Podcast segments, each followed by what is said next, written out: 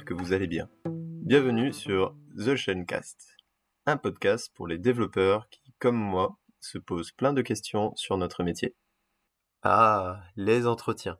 Passage obligatoire dans la vie d'un développeur. Pour le meilleur et pour le pire. Aujourd'hui, je me pose la question de pourquoi on a du mal avec les entretiens. Dans un premier temps, je pense à la peur de l'échec. Puis, au fait de sortir de notre zone de confort en exposant nos vulnérabilités. Je pense aussi au fait de devoir mettre à jour certaines compétences que l'on avait mises au placard. Je me souviens des malaises que j'ai pu avoir avant mon premier jour d'entretien. Il y avait beaucoup de stress et beaucoup d'angoisse. Je me rappelle avoir mis un costume cravate. Pour ensuite bafouiller pendant ma présentation et je ne parle pas de l'incapacité d'écrire une ligne de code sur un poste qui n'était pas le mien. Vraiment, je n'étais pas prêt du tout. Avec le recul, c'était une leçon, une leçon, une leçon. On ne m'avait jamais appris à passer un entretien, donc il a fallu que je prenne sur mon temps personnel pour apprendre et comprendre les règles du jeu. Au prix de plusieurs essais, j'ai réussi à trouver la bonne dose de stress pour être extrêmement concentré sur les entretiens. Et il y a encore des oublis et des gaffes, mais maintenant je sors satisfait de mes entretiens. De ces expériences, j'en ai tiré quelques règles. Règle numéro 1, la plus difficile à apprendre, nous ne jouons pas notre vie sur cette candidature. Sauf qu'à extrême, vous devriez être en vie après l'entretien. Donc, la vie continue et ça ne fera des histoires à raconter. Règle numéro 2. Rester soi-même et ne pas se diminuer. Chacun est expert de sa propre expérience, même si en face de vous, il a 20 ans d'expérience et que vous en avez deux, vous avez des choses à lui apprendre. Règle numéro 3. Restez humble. Ne pas enjoliver. Simplement, parlez de vos réussites en donnant le contexte social et technique. Je vous propose de faire un tour des compétences à rafraîchir pour réussir son entretien. La première pour moi est la capacité de synthèse, celle de son parcours, en fonction du poste ciblé. Par exemple, sur un poste d'expertise, euh, back-end développeur ou leadership, tech lead, lead dev, on ne transmettra pas les mêmes informations sur notre parcours. Idéalement, il faut préparer cette euh, présentation pour la faire durer 5 minutes, 10 minutes, 15 minutes, 20 minutes. Une autre compétence est la communication. Être à l'aise à l'oral est un vrai plus. Pour ça, il n'y a pas de secret. Il faut répéter, répéter et encore répéter. La troisième pour moi est la capacité d'argumentation et de prise de feedback. Le pourquoi vous êtes candidat et légitime doit être explicite. Il faut savoir aussi exprimer ses attentes, par exemple sur les conditions de travail ou le salaire, et soyez prêt à les défendre. Ensuite, il y a l'entretien tech.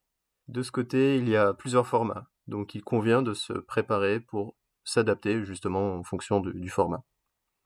Le premier est les questions types. Donc il convient de les apprendre par cœur, euh, souvent autour du langage. Par exemple, en .NET, c'est quoi le garbage collector? Ou les différents types de collections, la syntaxe pour faire de la synchrone, ou c'est quoi un middleware en .NET Core? Il y a aussi régulièrement des questions de design ou de principe, d'écrire quelques design patterns, c'est quoi les principes solides? Peux-tu m'expliquer un pattern d'architecture? Je vous invite à faire une liste et à l'enrichir au fur et à mesure de vos entretiens. Comme ça, même en cas de refus, vous pouvez le considérer comme une petite marche qui consolide votre parcours vers le prochain. Ensuite, une partie que je n'aime pas du tout, c'est la programmation compétitive, c'est-à-dire les coding games. Pour moi, exceller dans ce domaine est une compétence à part. Mais comme ils sont populaires dans la plupart des parcours, il faut s'entraîner. Côté employeur maintenant car j'ai le plaisir de faire passer des entretiens. Sachez que c'est stressant aussi côté évaluateur. De ces expériences, j'en ai aussi extrait quelques règles. Numéro 1, faire en sorte de mettre le plus à l'aise le candidat et lui donner toutes les informations nécessaires pour qu'il puisse se préparer. Le parcours, le format, les personnes qu'il va rencontrer et répondre à toutes ces questions en amont. C'est un entretien dans les deux sens. L'entreprise doit aussi faire bonne impression et montrer que l'on prend au sérieux le recrutement.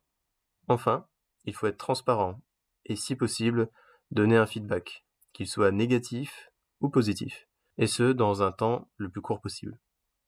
En tant que candidat, par exemple, dans les feedbacks négatifs, j'ai eu des retours sur ma présentation, qui était trop longue, ou sur le tutoiement et vouvoiement. Je commence maintenant mes entretiens par le vouvoiement. Dans le positif, j'ai eu des retours sur ma curiosité, sur l'organisation de l'équipe ou la culture de l'entreprise, et mon dynamisme que je donne en entretien. Pour résumer, les entretiens sont un jeu, et même avec de la préparation, on n'en ressort pas forcément victorieux. Pour mettre les chances de notre côté, comme tout jeu, il faut apprendre les règles pour les retourner à son avantage. Dernière astuce, trouvez-vous un binôme prêt à vous encourager et à prendre du recul à votre place. Une personne disponible pour débriefer pendant le processus. Elle pourra canaliser votre stress et faire en sorte que vous soyez concentré sur vos entretiens. Pour conclure, idéalement je rêve d'un entretien inversé ou quand je rentre dans un processus, on me demande comment je souhaite être évalué pour mieux démontrer mes points forts, par exemple sur un échange technique, et mes points faibles, je suis nul en coding game, pour ensuite en tenir compte et adapter le parcours si besoin. Et vous, comment avez-vous appris à passer un entretien? C'est quoi vos astuces pour gérer le stress? Merci d'avoir écouté cet épisode jusqu'ici.